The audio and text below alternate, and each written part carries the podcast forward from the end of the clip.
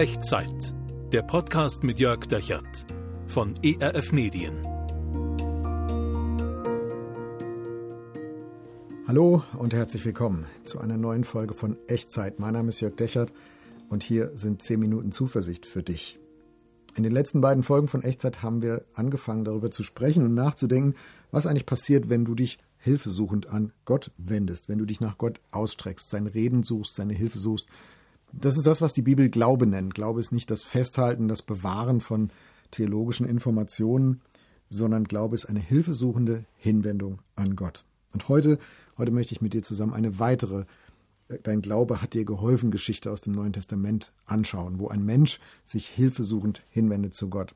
Und äh, bevor wir das tun, noch ganz kurz eine Erinnerung, habe ich in der letzten Folge schon erklärt. Letzte Echtzeitfolge war Folge Nummer 100, also fast zwei Jahre äh, Echtzeit liegen hinter uns. Und ich möchte allen Danke sagen, die uns auf dieser Reise der letzten zwei Jahre begleitet haben. Danke an dich, an euch, an unsere Zuschauer, Zuhörer, die das Ganze mit, ähm, mitgesehen haben, mitgehört haben und die uns weiterempfehlen. Und ich möchte auch Gott Danke sagen für alles, was er in, in deinem Leben vielleicht getan hat durch eine Echtzeitfolge, durch eine Echtzeitsendung und was er positiv in Bewegung gebracht hat. Deswegen machen wir eine Aktion noch bis zum 13. März. Wo hast du im Rückblick auf ein, deinen Teil dieser 100 Folgen, das, was du mitbekommen hast, wo hast du im Rückblick Gott erlebt, Gott erfahren? Wo hast du erlebt, dass Gott in dein Leben reinspricht, dich berührt, dich geistlich berührt durch eine Echtzeitfolge? Also vielleicht neuen Mut gefunden, neues Gottvertrauen, neue Hoffnung. Schreib mir das doch kurz, deine Geschichte per E-Mail an echtzeit.erf.de. Behandeln wir selbstverständlich anonym, aber wir wollen das gerne sammeln und alle die ihre E-Mail schreiben, bis zum 13. März nehmen teil an einer Verlosung. Wir verlosen 10 Gutscheine im Wert von je 15 Euro für unseren neuen eher Fanshop. Da kann man dann so ein Hoodie, wie ich das hier anhab, bestellen oder ähm, äh, T-Shirts oder Tassen mit ERF der Sinnsender drauf.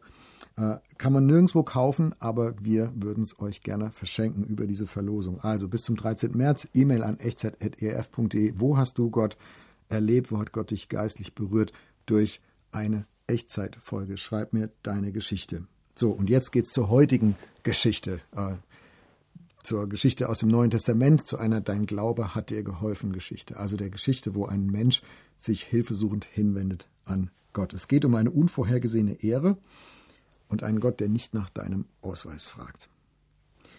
Hintergrund. Äh, zur Zeit des Neuen Testaments gibt es viele Menschen, die unter Aussatz leiden, Aussätzige. Ähm, wir sagen heute Lepra. Und zur Zeit des Neuen Testaments dachte man, das ist ansteckend, was Lepra ja nicht ist. Ähm, und vor allem, das macht die Menschen unwürdig, religiös unwürdig, so am geistlichen Leben teilzunehmen. Also die durften nicht in den Tempel gehen, in Gottesdienst und so.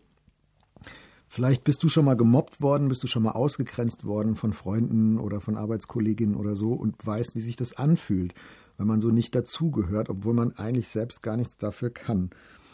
Und so ähnlich war das damals bei den Aussätzigen, nur eben gravierender. Die mussten andere sogar laut warnen, wenn sie in die Nähe kamen und sagen, hier Abstand halten, ich bin aussätzig, Vorsicht, ähm, mach dich nicht auch unrein. So hat man das damals gedacht und gesagt.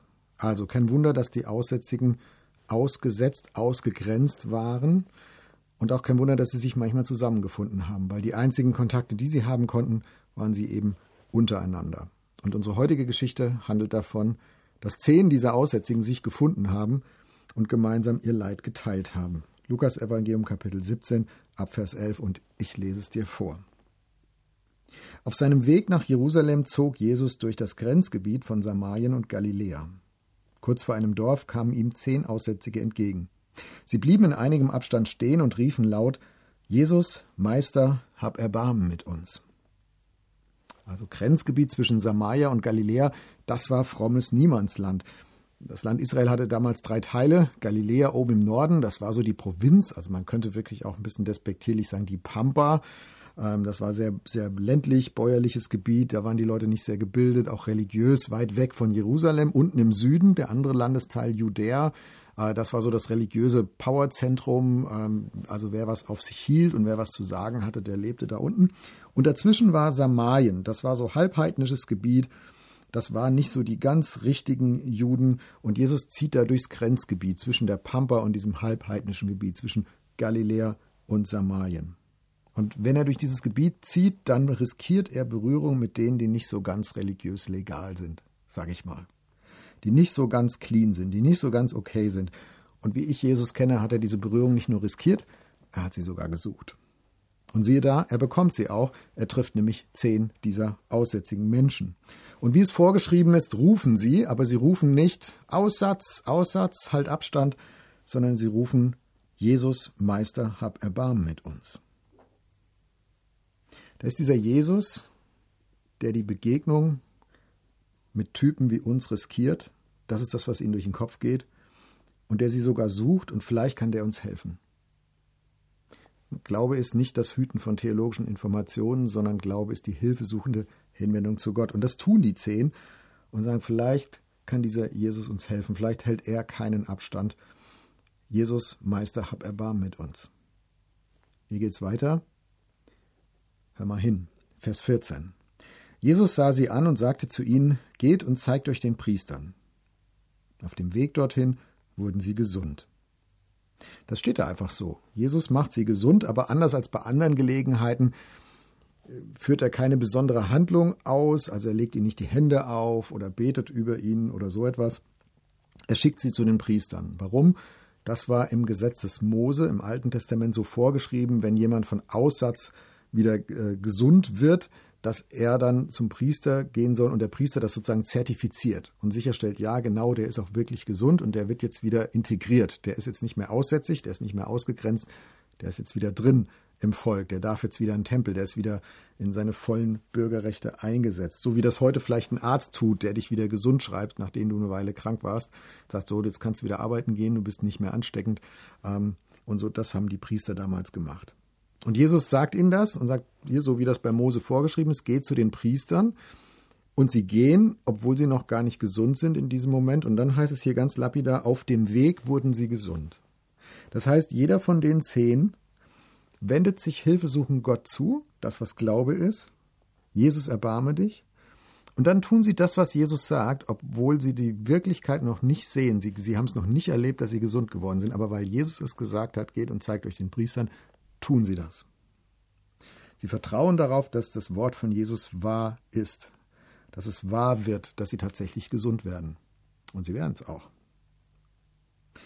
Und das Interessante an dieser kleinen Geschichte ist, alle zehn wenden sich hilfesuchend an Jesus, alle zehn vertrauen ihm und gehen zu dem Priester, alle zehn werden auch gesund, aber einer, einer ist anders als die anderen neun. Vers 15. Einer von ihnen kam zurück als er sah, dass er geheilt war. Er pries Gott mit lauter Stimme, warf sich vor Jesu Füßen nieder und dankte ihm. Dieser Mann war ein Samaritaner. Nur einer kommt, um sich bei Jesus zu bedanken, um Gott zu loben. Gott hatte alle geheilt, Gott hat allen geantwortet, die sich hilfesuchend an ihn gewendet haben, aber nur einer will danach auch weiter was mit Gott zu tun haben und will das auch ausdrücken. Die anderen sind gesund geworden, die anderen neun, aber das reicht ihnen auch. Dieser eine will mehr. Diese neun, sie wollten das Wunder, mehr nicht. Dieser eine, er möchte nicht nur das Wunder, er will den Wundertäter selbst. Er will nicht nur von Gott geheilt werden, er sucht die Begegnung mit Gott. Er will an Gott festhalten. Er will ihn feiern. Er will sein Leben mit diesem Gott verbringen. Und dann lässt der Evangelist Lukas, der uns diese Geschichte hier erzählt und überliefert hat, die Bombe platzen. Ein kleiner Satz. Dieser Mann war ein Samaritaner. Denk nochmal dran, Grenzgebiet, die Samaritaner, die da zu Hause waren in Samarien, hm, nicht so richtig Juden, religiös, nicht so ganz legal. Sozusagen religiöse Migranten mit Duldung, aber ohne religiöse Staatsangehörigkeit, durften auch nicht in den Tempel, auch nicht ohne Aussatz. Aber Gott ist nicht ein Gott, der nach deinem Ausweis fragt. Gott fragt nicht danach, wie fromm du lebst. Gott fragt nicht danach, was du in deiner Vergangenheit vielleicht verbockt hast.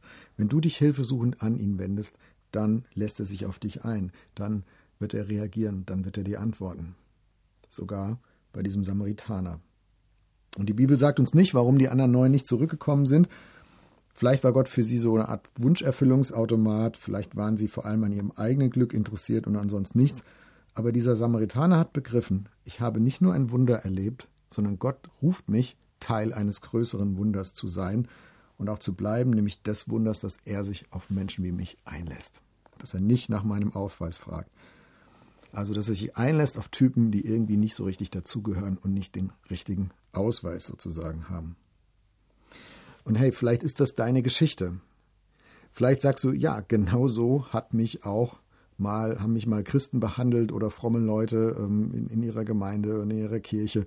Und genauso fühle ich mich. Ich fühle mich ausgegrenzt, ich fühle mich nicht so richtig dabei, nicht so richtig akzeptiert. Und ich möchte heute sagen, Gott fragt nicht nach deinem Ausweis. Und ich möchte dir Mut machen, dich hilfesuchend an Gott zu wenden, auch wenn sein Bodenpersonal dich vielleicht schlecht behandelt hat, so wie bei diesem Samaritaner. Warum? Weil es für Gott eine Ehre ist, wenn du das tust. Vers 17. Jesus aber sagte, sind denn nicht alle zehn gesund geworden? Wo sind die anderen neun? Ist es keinem außer diesem Fremden in den Sinn gekommen, zurückzukehren und Gott die Ehre zu geben? Dann sagte er zu dem Mann, Steh auf, du kannst gehen, dein Glaube hat dich gerettet. Also Gott zu danken für das, was er für dich tut, das heißt Gott die Ehre zu geben, Gott zu ehren. Und das heißt auch, es ist für Gott eine Ehre, ähm, mit dir zu tun zu haben. Dein Glaube hat dich gerettet. Das sagt Jesus nur dem Samaritaner. Das sagt er nicht den anderen neun. Kann er ja gar nicht. Die sind ja gar nicht da. Die sind ja nicht zurückgekommen. Aber dieser eine ist es und dem sagt Jesus das zu. Du bist nicht nur gesund geworden. Dein Glaube hat dich gerettet. Für die Neuen gilt, dein Glaube hat dich gesund gemacht, aber für diesen einen gilt, dein Glaube hat dich gerettet. Du hast nicht nur ein Wunder erlebt, dass du gesund geworden bist, sondern du bist aufgenommen, bist Teil dieses Wunders Gottes, dass er sich einlässt auf seine Menschen und dass wir mit ihm zusammen leben dürfen und äh, bei ihm zu Hause sein können. Das größere Wunder ist das, egal was andere sagen mögen, weil Gott nicht nach deinem Ausweis fragt. Wo bist du in dieser Geschichte? Findest dich wieder? Vielleicht in den neuen Aussätzigen, die nicht so zurückgekommen sind? Oder vielleicht diesem Samaritaner, weil du den Eindruck hast, ich habe mich schon gesorgt gefragt, ob ich vor Gott richtig bin, ob ich vor Gott bestehen kann, warum die anderen mich ausgrenzen. Ich schlage dir vor, ich lade dich ein, mit mir zu beten und das Gott zu sagen und sich und auszudrücken, dass du dich auf ihn anlassen möchtest. Und wie immer bei Echtzeit klingt dich einfach in deinen Gedanken gerne ein, in die Worte, die du mich sprechen hörst und mach so zu deinem Gebet. Gott wird dein Herz ernst nehmen, wenn du ihn ernst nimmst. Wir beten. Gott, ich höre das so, dass du nicht nach meinem Ausweis fragst. Und ich kann es nicht richtig glauben. Ich weiß, wer ich bin und was ich gemacht habe und getan habe und unterlassen habe. Ich weiß, wie andere mich anschauen und behandeln. Und dann kommst du, Jesus, und du behandelst Menschen ganz anders. Und du willst mich anders behandeln. Ich höre das und ich möchte dir sagen, ich will dir glauben. Danke, dass du mich annimmst. Bitte mach mich heil. Bitte rette mich. Bitte zeige mir, wie ich mit dir leben kann. Amen. Hast du das mitgebetet? Oder wo hat dich dieses Thema heute berührt in dieser Echtzeitfolge? Wenn du magst, schreib mir gerne entweder unten in die Kommentare oder eine E-Mail an echtzeit.erf.de. Ich würde mich sehr freuen, von dir zu hören. Und nimm das mit in deine neue Woche. Wenn du dich hilfesuchend an Gott wendest, dann fragt er nicht nach deinem Ausweis. Er möchte, dass du das Wunder willst und erlebst, dass du zu ihm gehörst, für immer. Es wäre für ihn eine Ehre. Und Gottes Segen möge, möge dich begleiten in deiner nächsten Woche und auf diesem Weg, bei diesem sich einlassen auf Gott. Der Herr segne dich und behüte dich. Der Herr lasse sein Angesicht leuchten über dir und sei dir gnädig. Der Herr erhebe sein Angesicht auf dich und schenke und bewahre dir seinen Frieden. Amen. Das war Echtzeit. Zehn Minuten Zuversicht für dich. Der Podcast mit Jörg Dechert von ERF Medien.